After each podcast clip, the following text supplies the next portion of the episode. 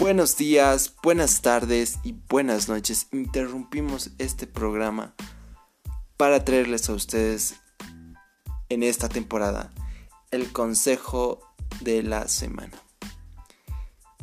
Y es que hoy día traigo un tema muy interesante para reflexionar y es que cuando estaba ahí en el baño, nada, mentira, me puse a pensar que los errores son necesarios, sí. No podemos ser perfectos ni mucho menos evitar equivocarnos. Salir de la culpa y el arrepentimiento nos ayuda a saber lo que podemos mejorar y también saber cuáles son las cosas que no queremos volver a hacer. Habiendo aprendido de nuestros errores, intentamos mejorar cada vez más. Todos somos delicadamente imperfectos, ya lo había dicho eso. Perfectamente imperfectos, pero únicos en nuestra esencia e historias personales.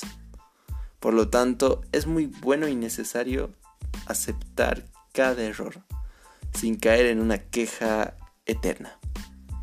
Pero para darnos cuenta de lo que no debemos hacer, de qué manera no volveríamos a reaccionar y qué personas deberían estar lejos de nosotros, es necesario primero atravesar la llamada experiencia. ¿Por qué?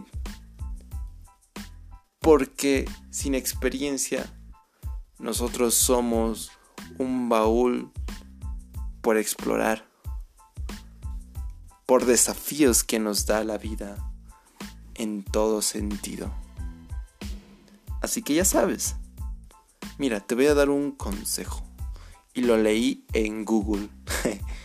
Woody Allen dijo una vez en sus películas, creo, porque pues no leo sus libros por flojo.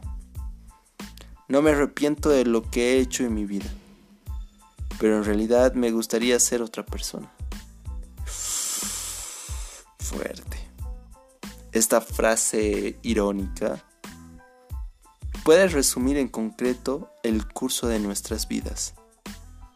¿Por qué? Porque nos lastiman y ponen en peligro nuestra dignidad, tanto que a menudo queremos tener una clave de reinicio. Decir por qué escogí este camino. Y puede que sí, ¿no? Porque, como escuchaba en un meme, a veces un hola o un hola perdido o perdida puede ser tres años de terapia. Mejor para el psicólogo, ¿no? Obvio. Mm, y esto se debe también a que la clave del reinicio es que se imaginaría que no nos permita ser perfectos en una nueva vida. Es decir, sabiendo el futuro o el presente, volviendo al pasado, sabríamos qué no hacer. Pero los humanos no somos máquinas. Ojo al tejo con eso. Y aquí radica nuestra grandeza. Nosotros no somos cuantitativos. O sea, sí, pero también somos cualitativos. Para los que no han pasado metodologías de la investigación, es que nosotros somos muy subjetivos. Pierda, me salió rima. ¿O no? Pero aquí hay un punto interesante y es que las máquinas se basan en una objetividad en, no sé si eh, los seguidores de este podcast han escuchado, pero habíamos hablado algo así en el primer capítulo sobre qué es la existencia, ¿no? Y me parece muy cool acordar que no somos máquinas. Y es aquí donde radica nuestra grandeza. En que podemos aprender de los errores para mejorar como especie y sobrevivir en este mundo tan complejo. La vida progresa, pero también cambia y se aprende con cada decisión equivocada o cada acción, acción, acción, acción errada. Es como tomar un descanso a la mitad del camino para aprender a mejorar cada día. dejar de actuar por temor o cometer algún error. A veces no nos no nos arriesgamos por eso, ¿no? A cometer un error, pero ¿cuántas veces lo has hecho en el día? En, en la hora, en un minuto.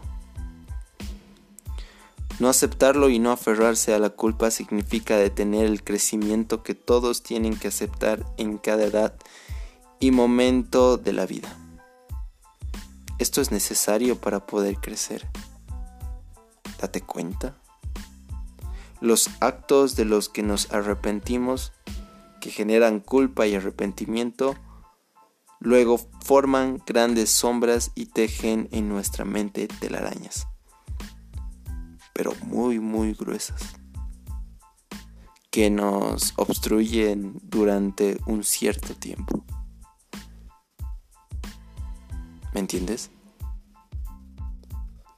Por ejemplo, hechos concretos como una relación con la persona equivocada, una decisión imprudente en el trabajo, una promesa no cumplida, una palabra dicha en un mal momento o una mala acción. Debemos ser capaces de verlo de la manera prudente, sin culpar eternamente. Como le contaba una amiga, un sabio alguna vez dijo, al principio duele, luego da rabia y después es un mal chiste y todo vuelve a la normalidad de cierta forma, porque nada es normal. Algo cambió, ¿no? Pero relativamente todo cambia para bien, creo, si dejas sanar la herida. Y eso depende netamente de ti. Así que tenemos que ser capaces de verlo de una manera prudente, sin culparnos eternamente. O sea, si somos conscientes de las grietas en nuestra supuesta madurez, debemos reconocer las partes de nuestra dignidad y corregir lo que está mal. Mira, te doy más ejemplos. Arrepentirnos o generar muchas experiencias a menudo. O sea, arrepentimientos en las personas más jóvenes. Las personas más jóvenes también a menudo, como yo, se quejan de lo muchos o de los muchos errores que han cometido en el curso de su vida, que de hecho recién están comenzando verdaderamente. No sé si te pones a pensar a veces una simple conversación con alguien de entre 20 y 20 y 45 años es suficiente para decirnos una por una cada mala elección, cada persona que lamenta haber conocido, cualquier decisión incorrecta que tomo. Una evaluación y un autoanálisis que puede ser saludable y de cierta forma entendible nos ayuda a decidir mejor así para poder guiar nuestra brújula con mayor precisión. Pero ¿qué pasa cuando arrepentimos en la edad adulta y vejez? El problema real, sin embargo, creo yo, ocurre en la población mayor cuando se aproximan a los 70 años. Se comienzan a lamentar cosas que no han hecho, oportunidades perdidas, decisiones que no se han tomado por falta de coraje. Por lo tanto, se debe tener en cuenta lo siguiente. El peor arrepentimiento es una vida no vivida. Miércoles, qué frase. Qué frase. Y tú que estás escuchando esto, por favor, no te comas la cabeza porque te conozco. Ya me han llegado varios mensajes diciendo, ya no escucho tu podcast porque me haces llorar o porque me haces entrar en una crisis. Lo siento, amigo, lo siento, amiga. Así que comprende que muchos de nuestros supuestos errores, cuyas consecuencias no fueron potencialmente mortales o extremadamente favorables, son, nuestro equipaje de experiencias nuestra herencia de la vida, las grietas a través de las cuales se impregnan la luz de la sabiduría. Los errores simples están golpeando nuestra pared día a día. Un error siempre lo cometes en el día, en una hora o en un minuto, como te lo había dicho. Es algo que a nosotros ya sabemos y es por lo tanto que asumimos el reto de vivir la vida. Si aceptamos la responsabilidad de nuestros errores, podemos terminar una relación tormentosa completar un proyecto fallido o incluso pedir disculpas por los daños causados. Como punto último, la creencia de que la edad y la experiencia no nos hace inmunes a los errores es sencillamente un mito. Puedo tener 20 años y alguien aquí de 16 y puede la persona ser de 16 la que ha tenido menos errores y más aciertos de algo estoy seguro es que va a aprender más que yo, no.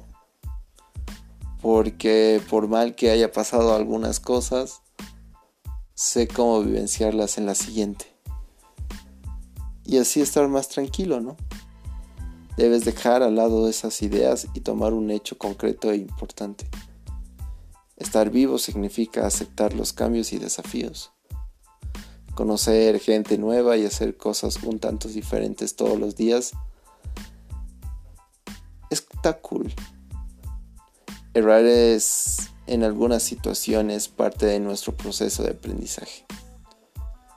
No es una pieza extra de nuestro ser, sino en nuestro crecimiento. Así que no te arrepientas de lo que puedas cambiar hoy mismo. Si algo se puede mejorar, tienes el momento presente para cambiarlo, para salir de la culpa y el arrepentimiento y comenzar el camino de la aceptación del error como parte del camino. Y es que no me arrepiento de nada, pero ahora sé que no lo volveré a hacer. Muchas gracias por escucharnos y espero retomar los capítulos siguientes de nuestra querida historia para todo nuestro público. Interrumpimos este programa nuevamente para poder reflexionar contigo lo que he mencionado anteriormente. Muchas gracias y será hasta una próxima. Bye.